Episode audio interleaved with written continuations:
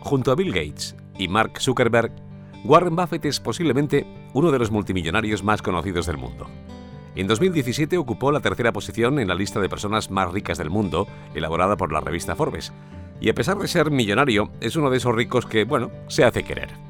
Quizá por su manera de vestir, quizá por su estilo de vida austero, a pesar de su riqueza. Fue el consultor favorito de Obama, de hecho le llamaron el sabio de Obama. Y a pesar de su inmensa riqueza, Buffett no es un multimillonario estereotipado de Wall Street. En este podcast te vamos a explicar la historia de un millonario que creció profesionalmente en el comercio y que acabó como el hombre o uno de los hombres más ricos del mundo.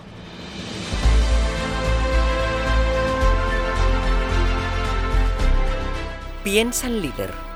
Nombres propios de liderazgo y sus claves de éxito.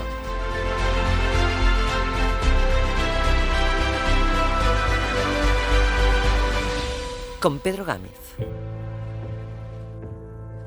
Warren Buffett creció en Nebraska, pero eso sí, con el dinero siempre en mente. Él nació en 1930, en un momento en el que muchas familias eh, se enfrentaban a un futuro incierto.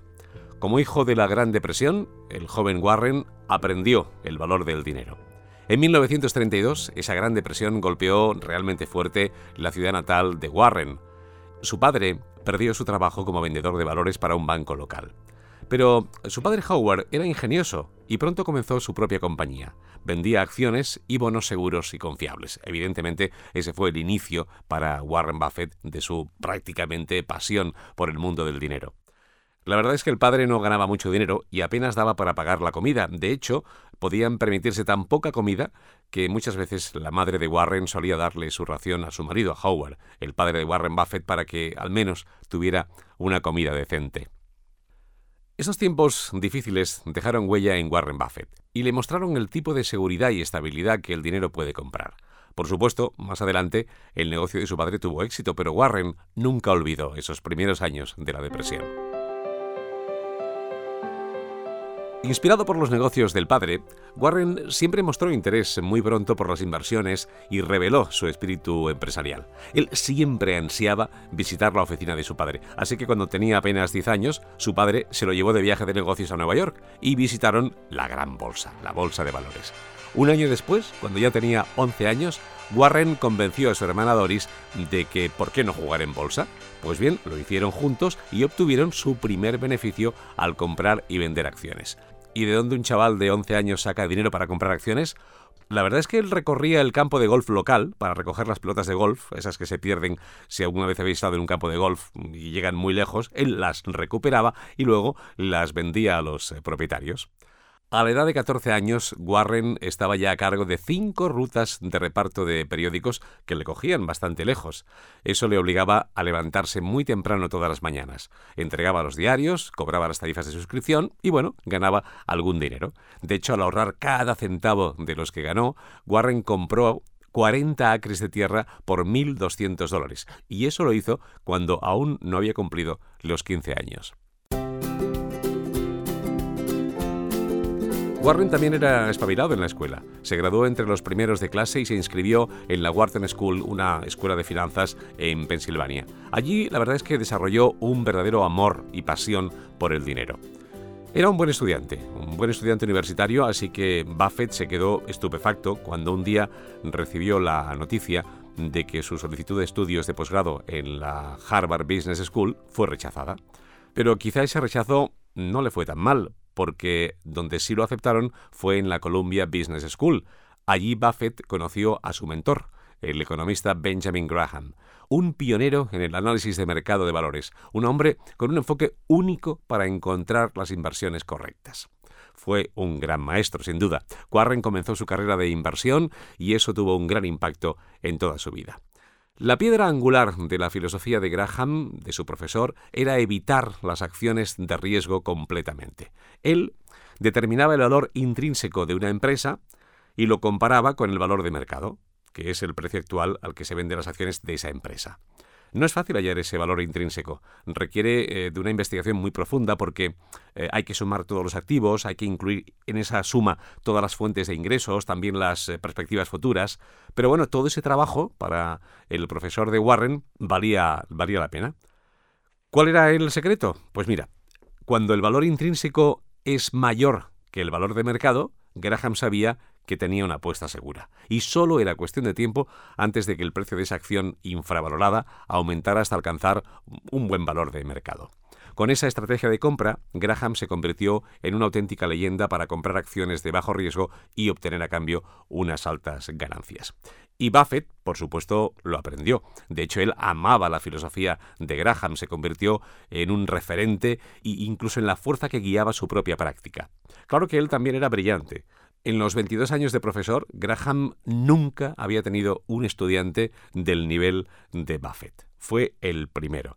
Así que no fue extraño que después de obtener su título de posgrado, Buffett fuera contratado para trabajar en la propia empresa, en la firma de inversiones de Ben Graham en Wall Street, la Graham Newman Corporation.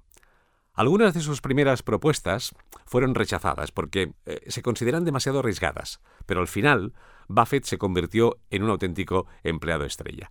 Una de sus ofertas más memorables involucró a una compañía de chocolate que había pedido ayuda al buffet Convenció a los accionistas para que compraran toneladas de granos de cacao porque él predecía una subida importante del precio del cacao. Y efectivamente, el precio del cacao se disparó repentinamente en el año 1954. Así que todos los accionistas, todos los que compraron, ganaron mucho dinero. Pero no solo ellos. Esa intuición le valió a Warren una muy buena comisión con cada una de las transacciones que hizo de esa operación. A los 26 años, Buffett regresó a Nebraska y comenzó eh, su propia sociedad de inversión, la Buffett Associates Limited. A él nunca le gustó el ajetreo y el bullicio de Nueva York, era un hombre más tranquilo. Además, ahora era padre y quería criar a sus hijos en el entorno pacífico de Omaha, a orillas del río Missouri. En un año ya había recaudado medio millón de dólares de amigos y familiares. ¿Qué hizo con ese dinero? Pues lo puso a trabajar inmediatamente. Y lo puso a trabajar aplicando, por supuesto, y de forma impecable, las teorías de su mentor, de Graham. Así que invirtió en compañías infravaloradas que por supuesto, dieron sus frutos. En ese primer año tuvo tanto éxito que su cartera inicial de 500.000 dólares aumentó en valor en un 10%. Al finalizar el tercer año, ese valor ya se había duplicado. Comparativamente, ¿qué pasaba mientras en Dow Jones? Os podéis preguntar si yo hubiera invertido en bolsa, hubiera ganado más o menos que él. Pues en todo ese tiempo, Warren había superado con creces al promedio industrial que tenía el índice Dow Jones. En 1961, Buffett dio un siguiente paso invirtiendo un millón de dólares del dinero de su empresa, de su sociedad, en una empresa de molinos de viento que estaba en apuros y a la que la mayoría de los demás inversores ni se acercaron. Aplicando la teoría del valor intrínseco, aquella que hemos explicado anteriormente, Warren Buffett sabía que su valor era sólido, así que su gran inversión lo había convertido en el presidente del consejo de administración de esa compañía. Él fue a trabajar a la empresa, fue a arreglar sus problemas financieros y se puso al frente de la compañía. Un año más tarde, esa misma empresa ya ganaba dinero y el valor de las acciones había subido a 2 millones, exactamente el doble del precio que Buffett había pagado inicialmente. En 1963, ese precio ya era tres veces su valor inicial. Fue entonces cuando vendió la compañía y ganó para sus socios 2,3 millones de dólares. Una compañía textil llamada Berkshire había comenzado como fabricante de telas en 1839, pero a principios de los años 60 las compañías textiles americanas la verdad es que perdían mucho mercado y por culpa de los mercados manufactureros que eran mucho más baratos en Asia y también en América Latina. Warren Buffett comenzó a comprar las acciones de esa empresa en 1962, cuando estaban a 7,60 dólares la acción. La verdad es que la compañía estaba en una situación desesperada, por eso compró tan bien de precio. Buffett, no obstante, estaba convencido de que las acciones de la compañía deberían valer como mínimo el doble.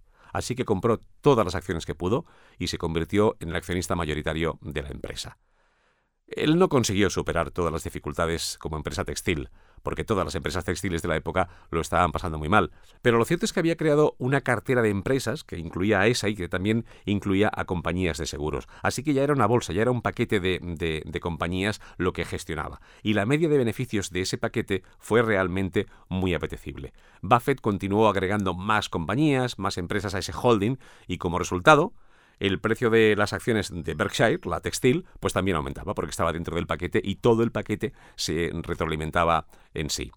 Buffett ya se estaba haciendo un nombre en el mundo de las finanzas y consiguió uno de sus mayores objetivos. Yo creo que desde que él eh, repartía periódicos, lo que soñó es con alguna vez tener un periódico propio. Así que en la década de 1970, Berkshire, la empresa textil, se convirtió en el mayor accionista externo del famoso diario Washington Post, el mismo periódico que Buffett había repartido cuando era niño. Durante ese tiempo, Buffett continuó pagándose a sí mismo su salario estándar. Él seguía cobrando 50 mil dólares. Nunca se pagaba más dinero. Su riqueza, no obstante, aumentó y aumentó de forma dramática durante la década de 1980. De hecho, un año antes, en 1979, Buffett seguía superando con creces el promedio industrial del Dow Jones. Su propio valor neto era de 140 millones de dólares y Berkshire, la empresa textil, se estaba vendiendo ya a 290 euros por acción. Recordad cuando eh, compró sus acciones unos años antes que las compró a 7,60 euros la acción.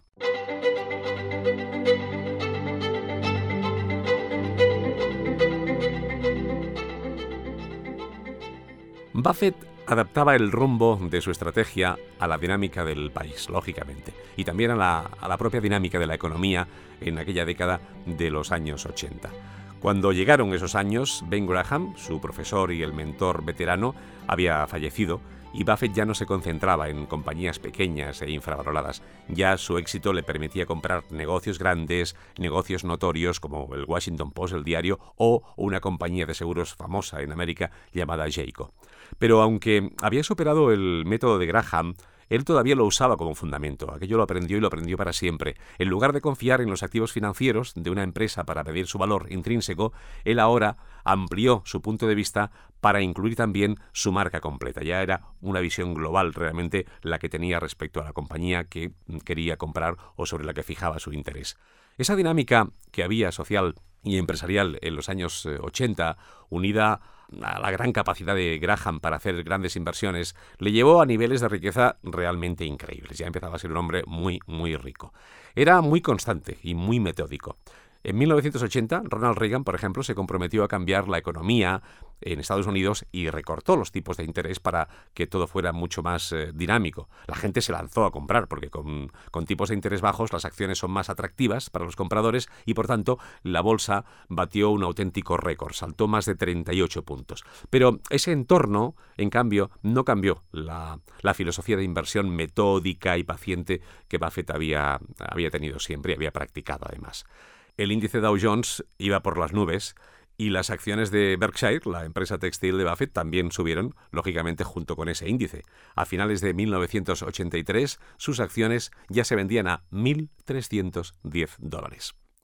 Warren Buffett consiguió estar en la lista anual de multimillonarios de la revista Forbes, pero siempre se ha alojado en una modesta casa que compró eh, cuando tenía 27 años por 31.500 dólares. Él nunca se ha ido a grandes villas o a grandes mansiones. Buffett desafía el estereotipo del multimillonario. Él tiene ideas muy personales en muchas áreas. Para empezar, a Buffett nunca le ha gustado la idea de que Estados Unidos tenga una clase de élite.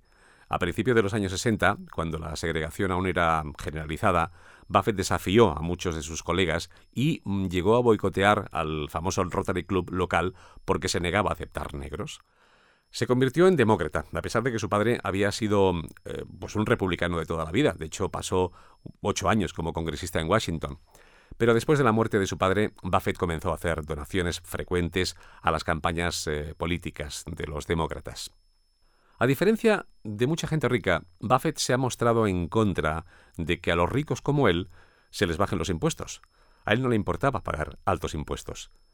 Es evidente que a Buffett le ha llegado a sobrar el dinero, porque la verdad es que no sabía qué hacer con su riqueza, ya que él no tiene un estilo de vida glamoroso, no compra coches de lujo, no presume de barcos, ni mansiones, ni siquiera, por no usar, no usa ni siquiera ropa de la, de la cara. Un hombre de mm, valores que ha enseñado a sus hijos a forjar sus propios caminos en la vida y también a ganarse, como él lo hizo, su, propia, su propio sustento. En 2006, después de que su esposa Susan eh, falleció, decidió donar la mayor parte de, su fortuna o de su dinero a las obras de caridad. Una sexta parte de su fortuna se ha dividido entre diferentes fundaciones de la familia y el resto va a ir a parar a la fundación Bill y Melinda Gates, que ayuda a combatir las enfermedades en las naciones en desarrollo. Dado que su patrimonio neto supera los 64.000 millones de dólares, la verdad es que la de Warren Buffett, su ayuda, va a ser una de las mayores donaciones de caridad de la historia.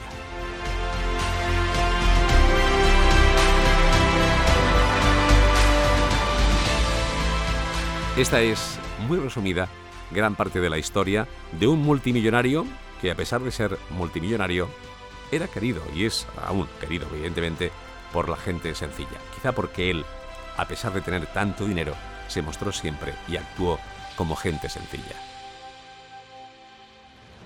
Piensa en líder. Nombres propios de liderazgo y sus claves de éxito. Con Pedro Gámez.